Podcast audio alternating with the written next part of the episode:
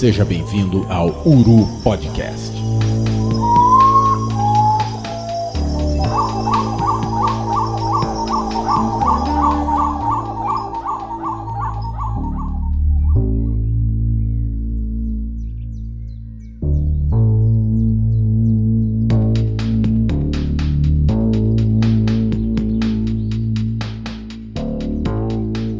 Bom dia, boa tarde, boa noite, amigos das aves. Estamos aqui para mais um episódio da terceira temporada do Uru Podcast. Eu me chamo Will Mesquita e hoje a gente tem um tema muito pedido por vocês com um convidado que há muito tempo eu queria contar aqui no programa. Antes da gente iniciar os trabalhos, por assim dizer, a gente precisa agradecer demais o engajamento de vocês nas nossas redes sociais você pode ir lá em podcasturu, tanto no Instagram quanto no Twitter, e dar uma conferida nas nossas últimas postagens, comentar, compartilhar, se ajuda muito o nosso projeto, é, participando ativamente dessa, dessas interações. Preciso, claro, reforçar que nessa nossa terceira temporada a gente lançou um programa de apoio. A gente tem hoje um grupo de apoiadores que eu faço questão de mencionar aqui a Mariana Mitite, a Larissa Fernanda da Silva Lima, o Atos José Rodrigues de Souza, o Aran Rodrigues Cardoso e o Paulo Sérgio Moreira da Fonseca. Na data de gravação desse episódio, eles estão com a gente no nosso grupo de apoiadores, trocando uma ideia, dando sugestões, fazendo críticas, fazendo pedidos, né, que a gente tem grande prazer em, em acatar. Pessoas que ajudam muito com que a gente continue melhorando sempre o nosso projeto. Se você se interessa, se você curte essa iniciativa, dê uma conferida em apoia.se barra Projeto Uru. Lá você vai ver que existem vários, existem vários perfis é, com os quais você pode se identificar para ajudar a gente. É uma ajuda que pode ser financeira ou não, você pode ajudar a gente compartilhando o link desse apoio, você ajuda a gente entrando nas nossas postagens, compartilhando, curtindo mandando o link do episódio para os seus amigos, tá? Então a gente agradece novamente todo mundo, principalmente os apoiadores, e a gente faz o pedido para que você junte-se a gente nessa iniciativa para que esse projeto tenha continuidade, tá bom? Você também ajuda demais esse nosso projeto acessando www.revistauru.com e www.urupodcast.com. Tá? Você pode entrar, ver o que a gente anda produzindo por lá, novamente compartilhando, mandando os links para os seus amigos e conhecidos. E claro, mandando recados para a gente, principalmente no nosso Twitter e no nosso Instagram.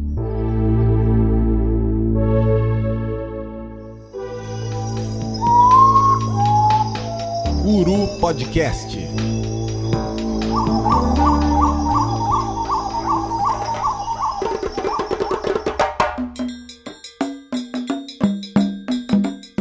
gente, como eu falei lá no início, a gente traz hoje um episódio é, de um grupo que foi muito, muito, muito solicitado. De vez em quando a gente abre aí caixinhas de interação no Instagram e a gente pergunta que grupo de aves vocês querem ver aqui no, no podcast. E aí sempre eles aparecem. São os citacídeos, são conhecidos por suas belas cores, voos acrobáticos, mas principalmente por suas vocalizações distintas.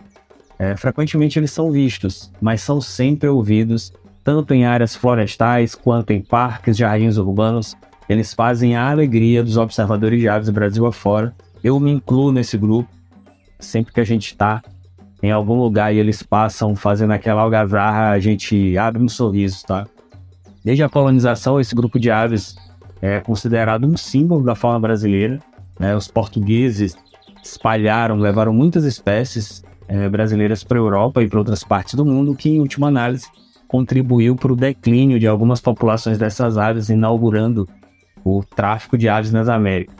E para falar mais desse grupo, claro que a gente vai focar nos papagaios, a gente tem a honra de estender o tapete vermelho da ornitologia para o biólogo meu amigo Carlos Barros de Araújo, ele que é graduado em Ciências Biológicas pela UNB, mestre e doutor em Ecologia pela Unicamp e já passou por alguns dos melhores locais para se pesquisar aves e outros grupos no Brasil.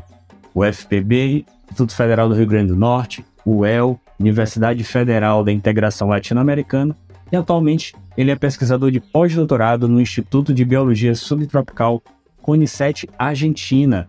Seja muito bem-vindo ao Uru Podcast, meu amigo. O microfone do Uru Podcast é todo seu. Obrigado, Will. É um prazer estar aqui. Acho que o, o programa de vocês é sempre muito interessante, né? É, enfim, muito focado num tema que a gente gosta muito. E por isso é um grande prazer estar aqui com vocês, especialmente falar de papagaio, que dos grupos que eu estudo, certamente é o, o grupo que eu mais gosto, né? Eu fiz mestrado e doutorado com esses bichos. E são bichos de fato impressionantes, assim, sobre vários aspectos, né? Bom, é, sempre foi uma necessidade, vou dizer, necessidade, eu sei que é forte.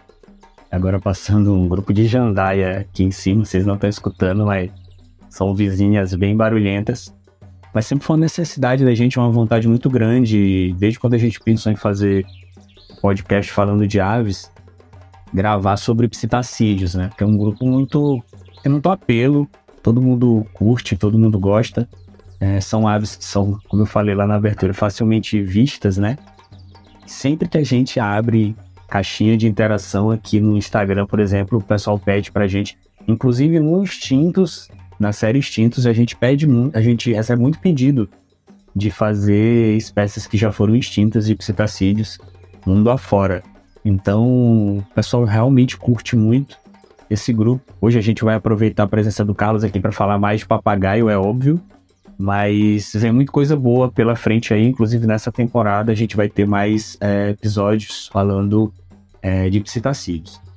Vou abrir aqui, vou aproveitar o Carlos para perguntar a, a opinião dele a respeito desse amor que por muitas vezes é destrutivo. É, por que, que, os humanos gostam tanto de papagaios e companhia? Eu acho que tem é, acho que duas características biológicas são marcantes no grupo, né? A primeira é a plumagem colorida, né? Isso já está, por exemplo, na carta de Pervaz de Caminha, né? A primeira comunicação oficial do, que vem do Brasil para a Europa já menciona as araras vermelhas e o vermelho das araras e tudo isso, né? E a segunda coisa que nos impressiona é a capacidade desses bichos falarem, né? Esses bichos, de fato, eles é, conversam com pessoas, é, você ensina um palavrão para ele, ele vai ficar 60 anos falando aquele palavrão para você. Ele consegue se comunicar, ou ele tenta ao menos se comunicar com a gente, né? Então é um dos poucos bichos que consegue conversar. Então acho que essas duas características juntas é, traz muito o interesse do ser humano por esses bichos e traz um interesse muitas vezes predatório, né? De você tirar um bicho da natureza e levar para casa, né? Para conseguir ensinar a falar ou, ou para ficar mais perto, enfim. Felizmente, essa nossa cultura tem uh, mudado, né, nos últimos enfim, 10, 20 anos e, e, se reduziu bastante, né? E a gente começa a ver a natureza reagindo a isso e, e os bichos de fato voltando a ocupar, é, mesmo ambientes urbanos, né? Você tem, está falando da, da, das jandaias que estão aí. Eu moro a 500 metros de um dormitório de, de estiva e estão aqui. Os bichos todo dia de tardezinha passam aqui em cima de casa. Então, acho que, acho que é, é a plumagem colorida e a capacidade de falar, né, a capacidade de comunicação deles, que é de fato, tanto na forma selvagem quanto nessa forma é, de fala humana, é algo impressionante, né? E dos grupos das aves é o que mais impressiona. Bom, eu posso até tentar julgar aquele navegador português, holandês ou francês que chegou aqui cerca de 500 anos atrás, que viu papagaio falante no ombro de um indígena e quis levar isso para ser exibido na corte europeia pro, pro rei, pra rainha. E eu não vou conseguir jogar esse cara porque realmente deve ser muito impactante. Deve ter sido muito impactante, muito incrível para eles. Então, meio que é exigir demais da mentalidade daquela época do cara não não querer pegar um bicho desse e levar para lá. Ah, mas mudando, mudando bastante, na verdade, de assunto, a gente não pode deixar vocês na mão, porque existe sempre essa demanda para a gente falar um pouco de taxonomia sistemática. É, eu vou perguntar para o Carlos o que, que, ele, que, que ele acha, qual a visão dele sobre é, essa história do, do grupo da, dessas aves dos citacídeos ser super é, aparentado com, com a família dos falcões. Diz aí pra gente o que que tu acha, se essa história é verdade mesmo, se os falcões e os papagaios são primos, se os papagaios são falcões que começaram a gostar de frutas, ou se é o contrário, fala aí pra nós. É, eu acho que o cenário é um pouco mais complexo do que esse, Will, porque eu, por exemplo, quando comecei a estudar papagaios, eles, se não me engano, eram próximos dos pombos, né?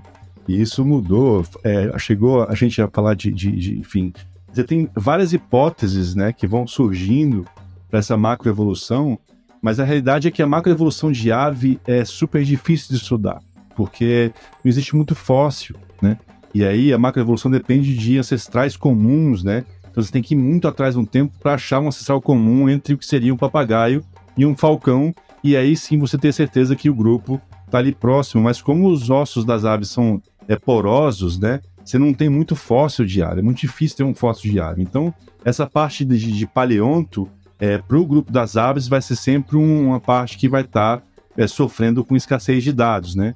E aí, é, é, enfim, você pode ter os dois, né? Assim, você pode ter é, falcões que gostavam de frutos ou papagaios que gostavam de carne, e, e, você vai ficar sempre na dúvida, né?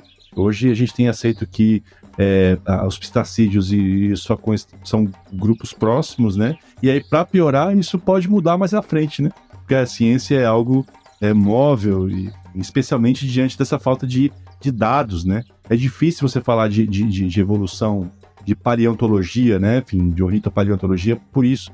E aí é, é, você vai ficar sempre na dúvida, as coisas vão ficar sempre mudando, como de fato tem acontecido. Vai, é fundamentalmente isso que Carlos falou e aproveitar para deixar um easter egg. A gente tem na atualidade uma espécie que não é psitacídeo, é estrigopídeo, mas é psitaciforme, é o papagaio da Nova Zelândia, Nestor notabilis. Quem quiser dar um Google aí, Nestor notabilis, do jeito que eu tô falando. O nome popular é, é Kea, K-E-A. É, esse bicho, ele é onívoro. E aí, quando a gente fala onívoro, para papagaios e companhias, você pode pensar em muita coisa, mas você não vai pensar nisso, que é a realidade dessa ave. É, é uma ave que se alimenta de, de brotos, de, de folhas, de néctar, de flores, etc., alguns insetos, larvas, porém é um bicho necrófago. Ele se alimenta de carcaças de animais de criação, principalmente carneiros. E aí tem toda uma história, você vai dar lá um Google e vai ver os detalhes que, que impactam até na conservação desse bicho por causa desses hábitos. Um bicho super diferente, mas quando o Carlos falou de da, da questão da, das mudanças e tudo, lembrei imediatamente desse bicho aqui, fiz questão de, de inserir esse detalhe. Vale o Google de vocês. Quem sabe aí no futuro a gente não faz uma sériezinha falando desses bichos diferentões. Mas é, quando o Carlos falou aí de da questão da, não vou dizer flexibilidade, mas da, da mudança, né? A frequente mudança, a ciência, isso está mudando o tempo todo. E da dificuldade que a gente tem para a parte de sistemática, taxonomia das aves, muda muito mesmo. A gente tem uma série de fósseis não tão é, abundante. A gente precisa até lembrar das, das piadas que a gente faz, o próprio papagaio favorito do Carlos, ele vai falar disso com certeza, e já mudou de gênero várias vezes, às vezes a gente até entrega a nossa idade, né? Porque a gente tá passarinhando aqui, eu já passarinhei com amigos que chamaram o Rupornis magnirostris de, de uma coisa que eu não, não faço ideia do que é, só reconheci o epíteto específico. E esses gêneros, essa, essas classificações vão mudando e a gente vai entregando a nossa idade, né? Isso foi no meu mestrado. Quando, quando, quando entrei no mestrado, eu trabalhava com Amazonas Xantops. No meio do meu mestrado, isso virou ali é, Salvatória Xantops. E eu defendi o meu mestrado dois anos depois, já com uma Lipiopsita Xantops. Quer dizer, em dois anos, a coisa mudou e remudou, enfim, até assentar um pouco. E hoje é, segue com a Lipiopsita Xantops por enquanto, né? Mas a taxonomia é isso. Ela, ela, ela a gente tem a ideia da taxonomia como uma coisa fixa, né? Taxonomia é uma hipótese, e, se surgem dados novos, a hipótese tem que ser refeita, os grupos têm que ser rearranjados, né? O que na época se descobriu é que o, o Alipopsida xantops tinha é, uma estrutura muito mais similar a Pionos do que a Amazona, e, e, mas não chegava a ser um Pionos, então ficou entre, e aí criaram um gênero novo para ele, e aí a gente segue até hoje. E conforme os dados novos vão chegando, a coisa vai se remodelando. É, faz parte da ciência, né? Essa reinvenção o tempo todo. A gente não pode ter certeza na ciência. E aí a taxonomia, enquanto ciência, também não pode ter certeza, as coisas vão mudando aí, seja nos grupos mais basais, né? Seja em grandes grupos. Essa ideia vai mudando o tempo todo. É, e é isso que eu acho que faz legal, né? Fica é, é legal, assim. Eu acho que, que essa, essas mudanças, essa, entre aspas, incerteza, né? Essa capacidade da coisa tá sempre se atualizando é uma das, das belezas, né? Que faz a gente, a gente gostar da área. Mas talvez não seja a peça principal que faz a gente, faz o nosso coração bater mais forte. Eu, particularmente, quando um grupo de, de papagaios pousa numa, numa árvore para se alimentar e começa aquela algazarra. Não é bem isso que eu penso, essa parte ecológica, essa parte da, da comunicação né, sonora desses bichos mexe muito mais com, com todo mundo.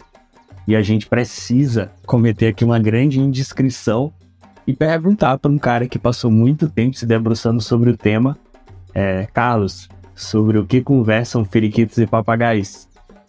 Você sabe que isso foi meu tema de pesquisa há muitos anos, né? Entender o papagaiês. E eu ia para o mato com essa missão, de observar o papagaio galego, por exemplo, e entender o que eles estavam falando. É, esse era um grande objetivo da minha dissertação de mestrado, né? E mais ainda, é entender como é que a comunicação deles possibilitava a forma com que eles usam o habitat, porque a comunicação serve para isso, né? Assim, é, um grupo de papagaios é, é, é um grupo extremamente social e aí, será que eles dão pistas, eles avisam onde tem comida? O que, que eles estão falando em campo, né? E aí, é, nossa, a, a, comunicação de papagaio. Bom, é um bicho que imita falou, mano, né? Então você já pode esperar que fosse uma comunicação complexa. Mas você tem, por exemplo, é, papagaio tem a capacidade de nomear os indivíduos. Então, algumas espécies de papagaios, eles mandam uma mensagem, tem 100 indivíduos, eles mandam uma mensagem para um indivíduo específico. Né? Eles endereçam a mensagem. Imagina o que, que é, é é um, um, processo similar ao nome, né? Então você tem papagaio, assim, eu acho que o que a gente entende de comunicação em papagaio é ridículo perto do que a gente tem de fato da complexidade da comunicação deles, né? Um bicho que consegue direcionar uma mensagem a um indivíduo, uh, de um grupo de indivíduos, ele de fato tem uh, muita coisa para falar, muita coisa complexa, né? E a gente não consegue decifrar esse código. Eu, por exemplo, no mestrado consegui decifrar, acho que oito vocalizações diferentes do, do, do, do papagaio galego, mas assim, o grande grosso da comunicação, e aí eu tenho gravado isso para provar, é, tá na comunicação baixinha, no que a gente chama de, de canto gutural, né? Aquele gemidinho que ele faz ali, aquela coisinha, é, sussurrinho que ele faz quando tá comendo, por exemplo. Os bichos ficam ali. É, e ali tem uma complexidade, uma entropia, uma quantidade de informação que você não consegue simplesmente decifrar essa coisa, né? Então é um grupo que é, é, muito interessante, né? Eu gosto muito de gravar no podcast porque a gente sempre é surpreendido com essas informações. Eu, eu não esperava. Eu já entrego que com a leitura superficial dos artigos, mas quando tu fala que, que eles têm capacidade de fazer endereçamentos individuais né, dessa comunicação, para mim é muito chocante. Eu sempre vou imaginar a visão que eu vou ter sempre, a imagem mental sempre é desses bichos forrageando, né? E a gente percebe, sim, que tem diferença de tonalidade nos chamados e tudo. Mas, caramba, é, nível de complexidade, só tu mesmo para comentar, porque foram anos e anos estudando. Mas eu fico pensando que é um nível que deve chegar próximo ao que a gente te vê em grupos de primatas, assim é muito complexo, né? Tudo muito complexo. Esse nível de, vamos lá falar em vocabulário, é bem, bem alto. Tô, tô impressionado. É, não, é enorme, né? E, e, a, e, a, mecânica que a gente usa, porque um processo de comunicação, é, enfim, na definição mais básica, talvez, a forma com que uma mente afeta outra mente, né? Então ela prevê uma resposta comportamental do segundo indivíduo, do receptor, né? Então você, quando vai decifrar um código de comunicação, você tem que escutar a mensagem e observar qual é a reação comportamental, né? Mas só que se a mensagem é muito complexa, a reação comportamental também é muito complexa. E aí você não consegue é, decifrar exatamente esse código, né? Então você, você bate na limitação é, da gente em conseguir entender o que os bichos estão falando mesmo, porque é tão complexo que você não consegue decifrar o que está acontecendo ali, né? Enfim, especialmente nesses momentos de, de alimentação, tem uma grande quantidade de indivíduos, isso a comunicação se sobrepõe vários indivíduos juntos e a quantidade de informação é enorme. É muito lindo, eu acho um sistema extremamente é, bom, é tudo comunicação, né? Acho que o papagaio, para estudar comunicação, é o supra-sumo disso, né? O bicho imita fala humana, imagina.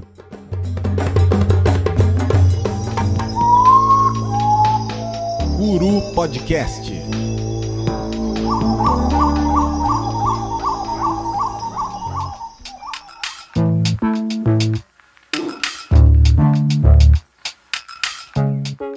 Bom, eu vou, eu vou fazer uma fuga um pouquinho aqui da pauta, porque a gente precisa de um background aqui nessa discussão.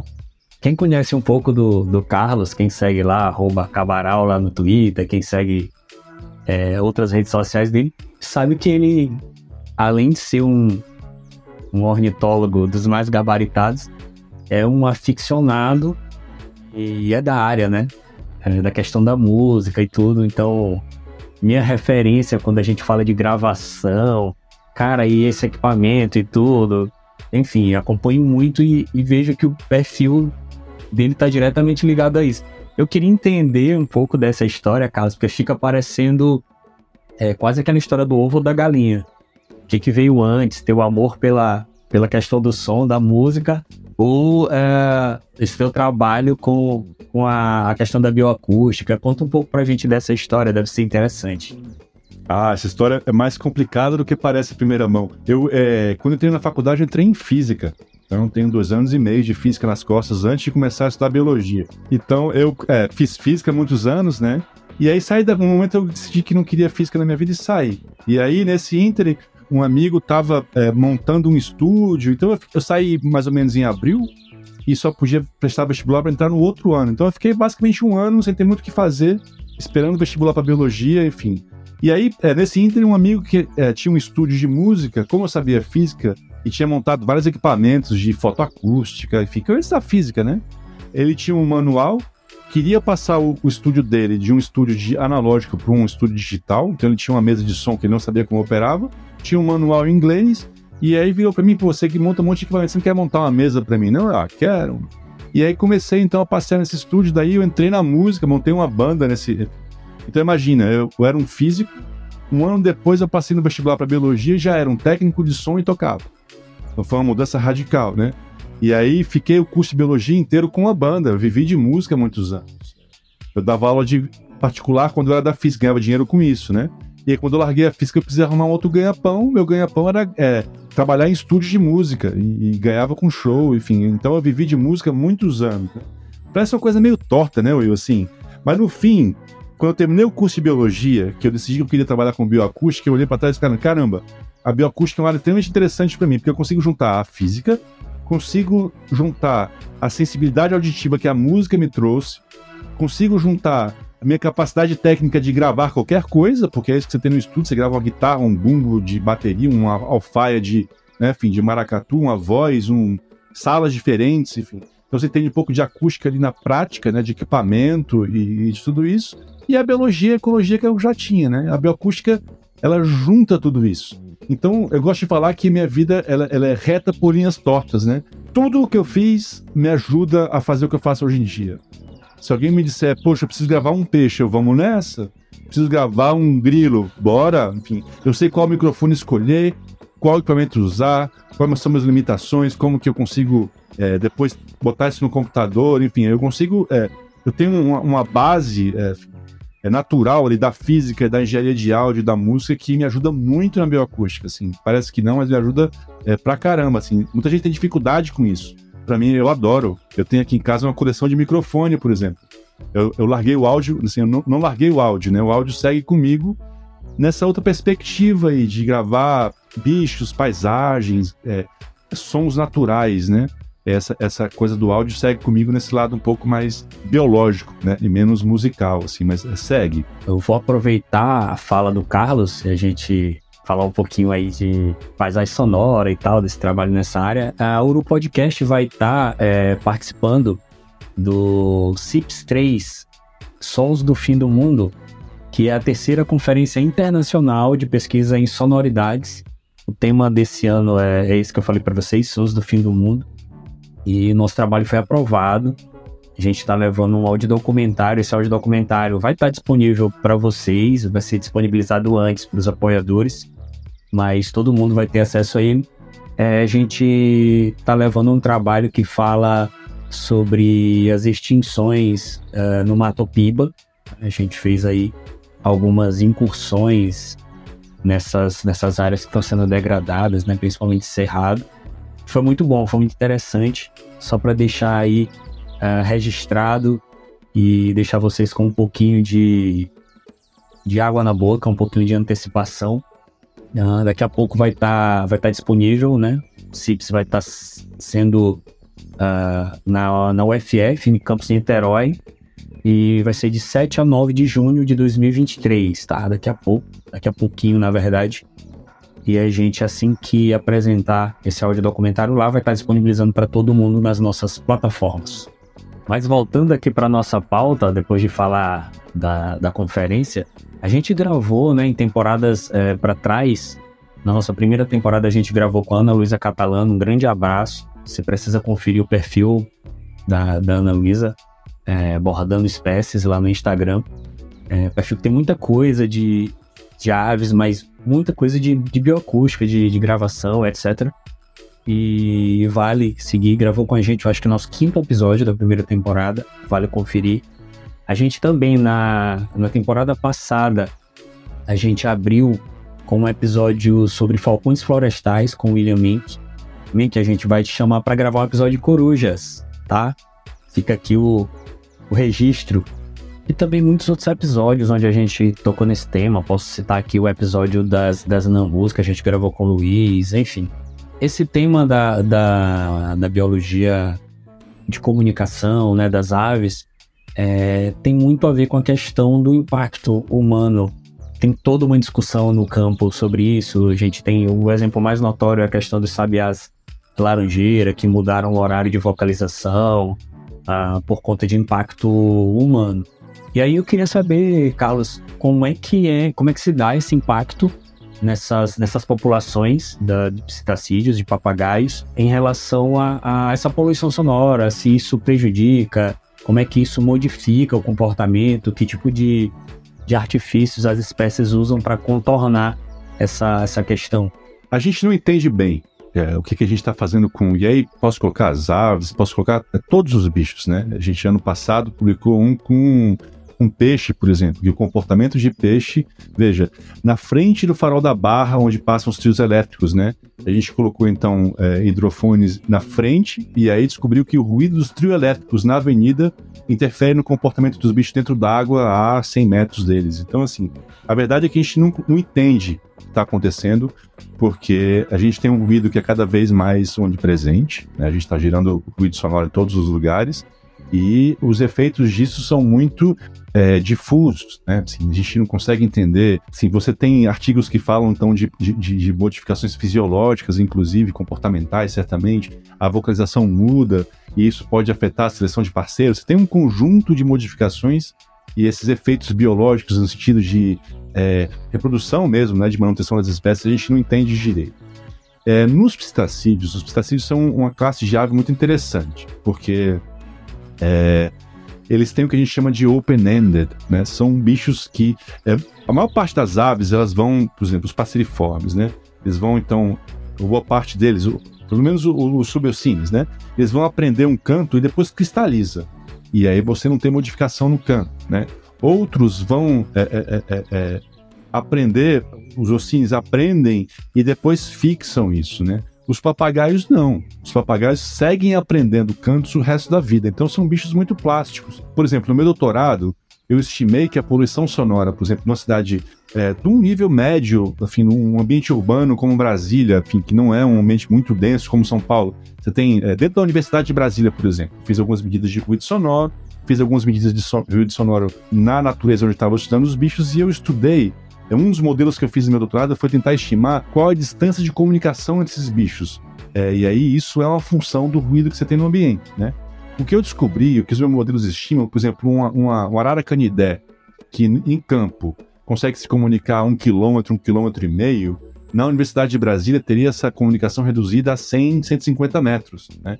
E aí você tem um problema seríssimo, porque os pistacídeos, a dinâmica deles diária, é, passem normalmente varia com a espécie, mas normalmente esses bichos dormem numa mesma árvore muitas vezes, né? E aí, durante o dia, esses bichos vão forragear em vários pontos do ambiente. E você tem uma dinâmica ali de fusão e fissão dos bandos, em que esses bandos se agrupam e se separam, se reagrupam, se separam ao longo de todo o dia, né? Isso para ter uma capacidade ou uma eficiência melhor de alimentação. Então, quando você inclui o ruído, esses bandos deixam de ter capacidade de se reagrupar ao longo do dia. Então, todo o processo de alimentação de psitacídeo, por exemplo, é afetado. E aí, óbvio, você tem bichos é, que estão na cidade, né? Mas a cidade como Brasília, por exemplo, você basicamente vê Protogés quiriri, né? o priquito do encontro amarelo. O único que você vê na cidade, de vez em quando você vê alguma outra espécie. Na cidade você vê o quiriri. É, nas regiões ao redor de Brasília, você tem 20 espécies de papagaio, né? Então tá bom, você tem uma espécie que está em Brasília, mas você tem 19 que não estão, né? Por que não estão? Eu imagino que uma das coisas que vai é, dificultar a, a, a, ocupação dessas espécies na cidade seja o ruído sonoro, que impede essa comunicação de longa distância, que é a base do uso diário de hábitats dessas espécies, né? Então, é, você tem as coisas que estão muito relacionadas, certamente. Bichos que dependem de comunicação vão ter a comunicação inviabilizada, e aí os efeitos biológicos desses são os mais amplos possíveis, porque depende é, do objetivo dessa comunicação, né? Enfim, e você tem ambientes que estão mais ruidosos que vai é, reduzir a comunicação, é, a distância de comunicação. Vamos pensar, por exemplo, uma ave territorial. Ela, ela vai cantar num, num, lugar X, né? E ela espera que aquele canto dela defenda um território de uma área específica, com um raio específico, com uma distância específica, né? Com o ruído, é, os, os, competidores vão deixar de ouvir esse canto. Então o território deixa de ser formalmente defendido. E os territórios vão tender a, a se reduzir, né? Enfim. Então você tem uma série de, de, de, efeitos biológicos que podem estar acontecendo e que a gente, na realidade, não conhece direito. Né? Enfim, a gente tem é, tentado desenvolver o trabalho lá em Carajás já há 10 anos, enfim. Projeto acho que se encerra agora é, a, esse ano, então tem 10 anos de dados em que a gente avaliou o ruído sonoro, e a composição e o comportamento de aves lá. E agora, com o projeto se encerrando, a gente começa então a se debruçar sobre esses dados para tentar é, é, é, mostrar alguns, alguns efeitos, né, ou alguns mecanismos, porque o que a gente precisa entender de fato são os mecanismos pelos quais o ruído afeta a biologia, não só de pistacídeo, como de todos os bichos, né, porque o ruído tem em todo o campo.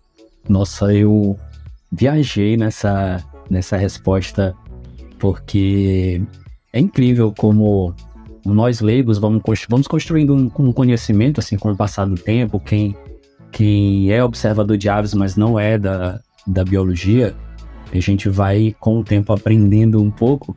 E eu acho engraçado quando eu comecei assim, a me envolver com a observação de aves. Morava no interior do Maranhão, em Barra do Corda, e comecei a construir na minha cabeça. E olha assim, é, eu tinha cursado biologia, apesar de não, não ter graduado praticamente o curso todo mas fora da área, claro, de aves. E essa questão da, da, das demandas, né, das restrições, é muito interessante, porque nessa época na minha cabeça eu ficava me perguntando o que que faz com que uma ave ocorra nessa, nessa área e que ela não ocorra em outra, porque que determinadas é, aves inexplicavelmente, claro, entre aspas, não ocorrem aqui. Aí eu pensava muito assim, cara, o que que precisa para ter ave? Alimento, parceiro para reprodução. Pô, beleza. E aí, anos depois, quando a gente já tava gravando pro podcast, a gente tava num, num episódio. É, eu acho que foi com William Mink, eu acho que foi no episódio de Falcões Florestais, em que foi levantada a questão da disputa por ocos de árvores para nidificação. A gente estava falando sobre predação, a gente estava falando até sobre araras azuis, em que o lance das caixas ninho foi essencial. Mesma coisa aconteceu aí, quem acompanha a área viu as matérias sobre a, a tiriba de cara suja lá no Ceará. Um abraço pro pessoal da Aquasis.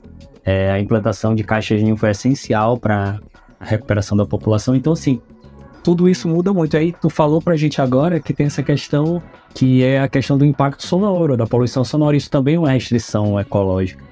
E aí a gente começa a falar, a gente falou de CIPS, né? Falou de, de extinção, é, a gente tem que tirar o elefante do meio da sala eu preciso te perguntar se a situação para os psitacídeos em geral, para os papagaios brasileiros, papagaios da, da, daqui da América do Sul, se essa situação está pior, se essa situação está melhor do que estava anos atrás, está pior do que a gente imaginava. Eu sei que saiu um estudo agora do qual tu fizeste parte que chegou a algumas conclusões a respeito disso. Queria ouvir tua impressão sobre, sobre isso. É, os psitacídeos têm, têm é, estão extremamente ameaçados, né? Enfim, você tem primeiro a coloração, então é, a, a, ideia de pegar indivíduos no ninho, né, e vender esses bichos são bichos que têm uma entrada muito fácil no tráfico de aves, né? e você tem todo um grupo de, de, de espécies de pistacídeos que estão ameaçadas é, por isso, né? As últimas Spixes, por exemplo, que estavam em campo, enfim, acha-se que foram roubadas, né? Descobriram a posição delas e foram na árvore e, e, capturaram esses bichos, né? Enfim, esse seria uma das grandes ameaças que esses bichos sofrem, então seriam é, a ideia de você é, observar os adultos, ver onde eles fazem ninho e você então é, tira os niegos, né? E, enfim, e você vende isso, você tem coisa. Eu estava uma vez em Barcelona e, estava falando na Jandaia, né? E aí tô lá em Barcelona nas Rambas eu olho e tem uma gaiola cheia de jandaia para vender por, enfim, 300 euros, 500 euros, né? Então é um mercado que é, gera muito dinheiro, né? E a segunda, acho que o segundo maior problema é a degradação do habitat, né? Assim, você ter uma mata em que esses bichos conseguem sobreviver, reproduzir, se alimentar, e de repente você tira isso, e aí vamos falar do Maranhão, é, vira soja, né? Como o sul do Maranhão, como Goiás e no Tocantins, enfim você tem grandes extensões, por exemplo, de cerrado que estão virando soja e esses bichos como, enfim, ali Citachantops, esses bichos mais é, de cerrado, certamente em algum tempo, seguindo esse, esse, esse, esses eventos, vão entrar em algum pico de extinção, enfim, é, certamente. A Mata Atlântica, você tem um exemplo de uma área que foi é, dizimada, né? Enfim, eu estou aqui no Paraná, em Foz do Iguaçu, oeste paranaense, e, e para mim é assustador viver aqui porque você tem basicamente o Parque Nacional do Iguaçu e você tem soja. Se você abre o um mapa, é soja, não tem um, um, capão de mata, você não tem, enfim, que já me assustava em São Paulo de ter pequenos fragmentos no meio da cana-de-açúcar, que é pior ainda porque nem os pequenos fragmentos tem. E você tem uma grande monocultura de soja que ameaça. Então, são esses dois, essas duas coisas aí que de fato é, colocam em xeque né, a sobrevivência de várias espécies. São diversas espécies encontram em declínio populacional, né, ou mais do que ameaçadas, elas vão entrar em, em ameaça, né? Então, as populações estão se reduzindo ao longo do tempo por isso, porque você não deixa de se reproduzirem. É, é, a gente, é, pessoas vão lá e, tiram os niegos, né, e vendem esses filhotes. E porque não tem habitat mais. O habitat sendo transformado em cultivo de soja, ou, e aí eu tô falando de soja porque produzir comida é uma coisa, né? Produzir é, ração para vender para a China, eu acho que é uma outra coisa é, diferente, né? A gente está destruindo nosso meio ambiente para é, vender commodity barata, né? Então, acho que de repente não é tão inteligente fazer isso. Não é, por exemplo, o modelo de desenvolvimento que eu acho mais adequado para o Brasil. Pois é, já que tu tocaste nesse assunto, há pouco conversava com, com um biólogo amigo, Tiago Almeida, um abração, Tiago. A gente estava conversando sobre sobre o trabalho de licenciamento ambiental, né? Inclusive para o episódio do, do CIPS. É, a gente estava falando de matopiba, degradação, e o Thiago me assustou quando ele me falou da quantidade de área de cerrado que está é, engatilhada para ser perdida para implantação de projetos privados de geração de energia solar. São hectares e hectares e hectares de cerrado que a gente vai perder nos próximos anos, talvez nos próximos meses, para a geração desse tipo de energia. Acho que é outro modelo curto de visão, né, Will? Porque você. A ideia é você exportar energia via hidrogênio, né? E aí, é, energia não se exporta, porque energia ela sempre vai ter uma degradação associada. Então você tem a degradação aqui e exporta energia para a Europa para eles venderem de volta para a gente é, Google e vender é, o que se faz com energia, né? A gente tem que aprender a, a ser um país é, melhor nesse sentido, ambientalmente. E para fazer isso, você precisa complexificar a nossa economia. Então, é óbvio que uma economia vai gerar degradação ambiental, mas essa degradação tem que ser melhor aproveitada, né, em termos de emprego, qualidade de vida para as pessoas que estão produzindo. Né? E as aves estão no meio disso. Porque se você pega 80 mil hectares, é quase o Parque Nacional de Eno. Transforma um Parque Nacional de Eno gigante. É, realmente não é muito inteligente, ou a gente não imagina que seja inteligente vender soja que vai virar ração para porco lá na China, né?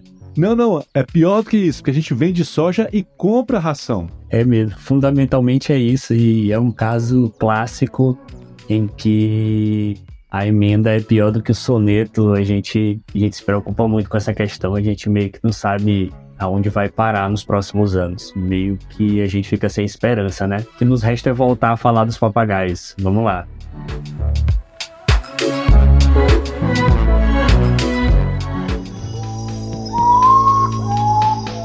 Guru Podcast.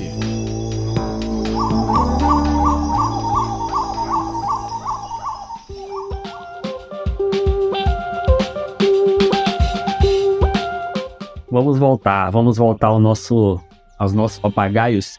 Vocês já sabem, quando a gente rompe essa barreira da minutagem aqui, vocês sabem que a gente está perto do fim, dessa vez não é o fim do Cerrado. A gente está chegando próximo ao fim do nosso episódio. E, e eu preciso, claro, reforçar que nesse episódio a gente vai ter mais um uh, Missões Uru Podcast. Vocês já conhecem essa iniciativa da temporada passada e do nosso último episódio com a passarinhóloga. É, a gente tinha suspeitas sobre que ave a Natália ia indicar para ser a ave para vocês correrem atrás, mandarem para a gente links com os registros que vocês fizeram nesse período de, do episódio no ar, para que a gente possa passar para o Fred, para o Fred produzir a arte, colocar lá na página de vocês, no, no Missões lá dentro do nosso site. E nesse episódio também a gente tem uma suspeita fortíssima, né? Lá no episódio lá da Natália, ela indicou a tesourinha, não foi o pato corredor, foi a tesourinha. E por tudo que eu vi, eu tenho uma suspeita sobre a ave que vai ser indicada pelo Carlos aqui nesse episódio. Vocês já sabem como funciona. É, vocês vão, vão registrar esse bicho, vão mandar pra gente ou um link lá da, do depósito no Xenocanto, ou o link da postagem no Wikiaves, ou um link é, da postagem de vocês em alguma base que tenha ciência cidadã, iNaturalist, etc. E isso vai ser repassado para que seja incorporado na página lá no, no nosso site. Como eu falei, eu tenho uma suspeita fortíssima de que a gente vai ter aí o primeiro papagaio da nossa lista de aves no Missões, mas a palavra é do Carlos. Carlos, você pode indicar o desafio de estímulo à passarinhada desse nosso episódio para os nossos ouvintes. A palavra é sua. Você falou da Zi, né? A Zi, ela, ela fez para mim o bordado da Zi, enfim, eu, quando fui encomendar um bordado dela, eu encomendei essa aí, que é o papagaio galego. É, certamente é, a espécie da minha paixão, é, é assim, a espécie que Hoje eu tô aqui no Paraná e me faz super falta, né? De vez em quando você tem relato dele aqui, em Foz do Iguaçu, que é uma coisa meio esquisita, mas estão é, vendo esse bicho aqui, enfim, tem um bando de quatro que de vez em quando aparece. Que eles ficaram sabendo que tu estás por aí, com certeza. Estão vindo aqui para falar comigo, né? Imagina. Mas o papagaio galego, para mim, é uma espécie. É, enfim, acho que foi a primeira espécie que eu fiquei. É, eu, quando passei no mestrado, eu ia estudar sapo é estudar comunicação de anfíbio, é estudar partição espacial do nicho acústico em anfíbios. É isso que eu ia fazer. Estava com o projeto pronto, com os algoritmos prontos, com todo o equipamento, poderia fazer tri triangulação para microfone, tudo pronto, enfim. E aí passei em segundo lugar no mestrado. O orientador só tinha uma vaga. Então ele sentou comigo e falou: você pode ou esperar ano que vem, ou se você quiser, né, enfim, a gente pode procurar um outro professor é, para te orientar e eu co-oriento, o Jacques Villar, né? E aí eu, cara, não vou ficar um ano fora aqui, vou fazer alguma coisa, assim. E aí fui conversar com outro professor da ornitologia da Unicamp, que era o professor Luiz Otávio Marcondes Machado, né? Então não é que o papagaio galego, é, enfim, apareceu na minha vida. O Luiz Otávio colocou no meu colo, né? Porque a gente sentou e aí conversou, ele viu minha, minha, enfim, quais eram meus antecedentes, que gostava, enfim, sapo, sapo, sapo. E aí, num belo momento da conversa, ele falou para mim: olha, é, eu te oriento, tudo bem, mas é, vai ter que ser com papagaio e você tem uma semana para me entregar um projeto. e aí foi como eu conheci o papagaio galego. Na volta de Campinas, eu passei na livraria e comprei o SIC, porque eu é, não tinha o SIC né? E aí fui estudar que espécies de papagaio que teriam, então, no Cerrado. E aí é, tinha lá um, né, esse bicho Amazonas Xantops, e fui lá, era endêmico, pô, legal. Fui procurar no Google, não tinha nada. E aí, caramba, como é que eu tenho um projeto? Pode ser legal, porque daí eu descrevo a história natural do bicho e aí ficou isso. Eu fui descrever, então, a história natural do papagaio galego, né?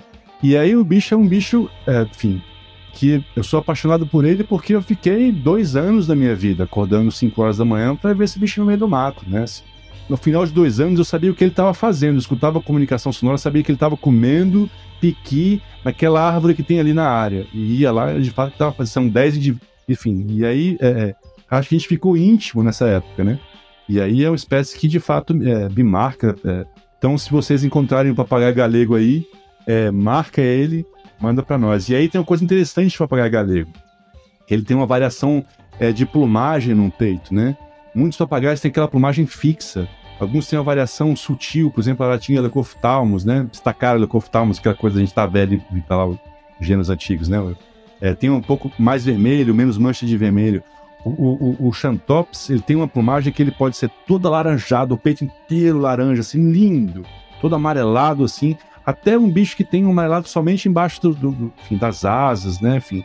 Então você tem toda uma variação, então vai ser interessante é, receber essas fotos e, enfim, e relatos do papagaio galego, e se puderem prestar atenção, presta atenção nessa plumagem, nessa variação da plumagem do bicho, que é algo encantador, assim, porque é um laranja muito bonito, eu acho ele lindo. Né? Então, é, papagaio galego, certamente, viu? Até tentei escolher outra espécie, mas não consigo. Ah, nossa, eu acho extremamente válida a escolha do papagaio galego para ser a nossa espécie do, do Missões nesse período agora.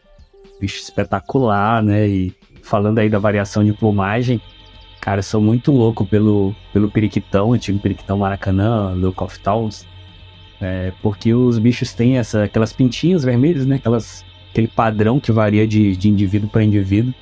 E isso torna cada, cada indivíduo que a gente fotografa meio que único, não que nas outras espécies não seja, mas quando tu vê dois indivíduos lado a lado, tu vê a variaçãozinha, né?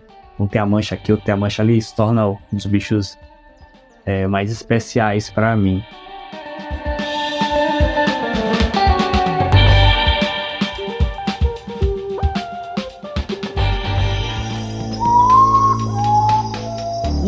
Podcast.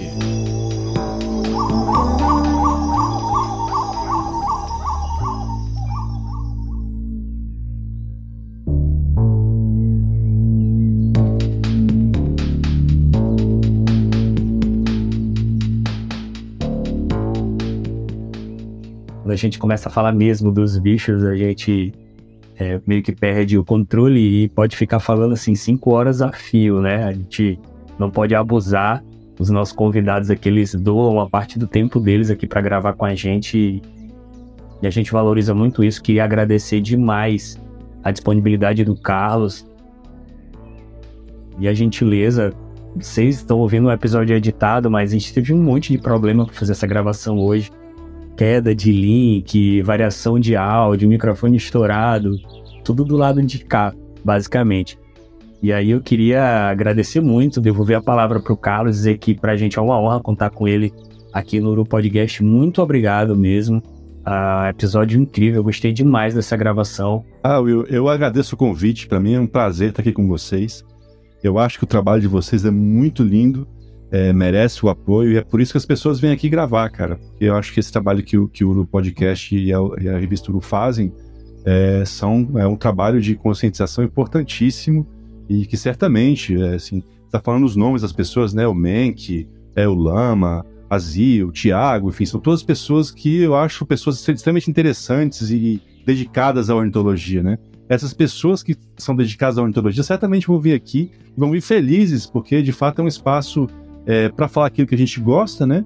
Mas um espaço também para, é, é, assim, de educação ambiental, né? Um lugar que eu acho extremamente interessante de estar e, enfim, e nesse sentido eu queria agradecer a você e aos ouvintes, né?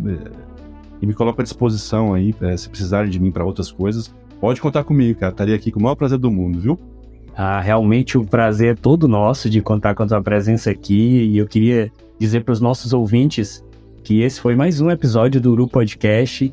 Nessa nossa terceira temporada, a gente espera que nas próximas semanas a gente esteja lançando novos episódios. Esse episódio está saindo antes do Avistar. A gente ainda tem mais um episódio especial pré-Avistar. Já reforço que todo mundo que puder participe do Avistar. A gente vai fazer tudo que a gente pode para estar tá lá presente. E dizer para vocês que esse episódio é um episódio especial por muitos motivos, mas também pelo fato dessa ter sido a melhor voz que a gente já gravou aqui no Uru Podcast. É o timbre de milhões. Valeu, Carlos. Muito obrigado pela sua presença. Um abraço, meu amigo, um abraço para todos os ouvintes do Uru Podcast.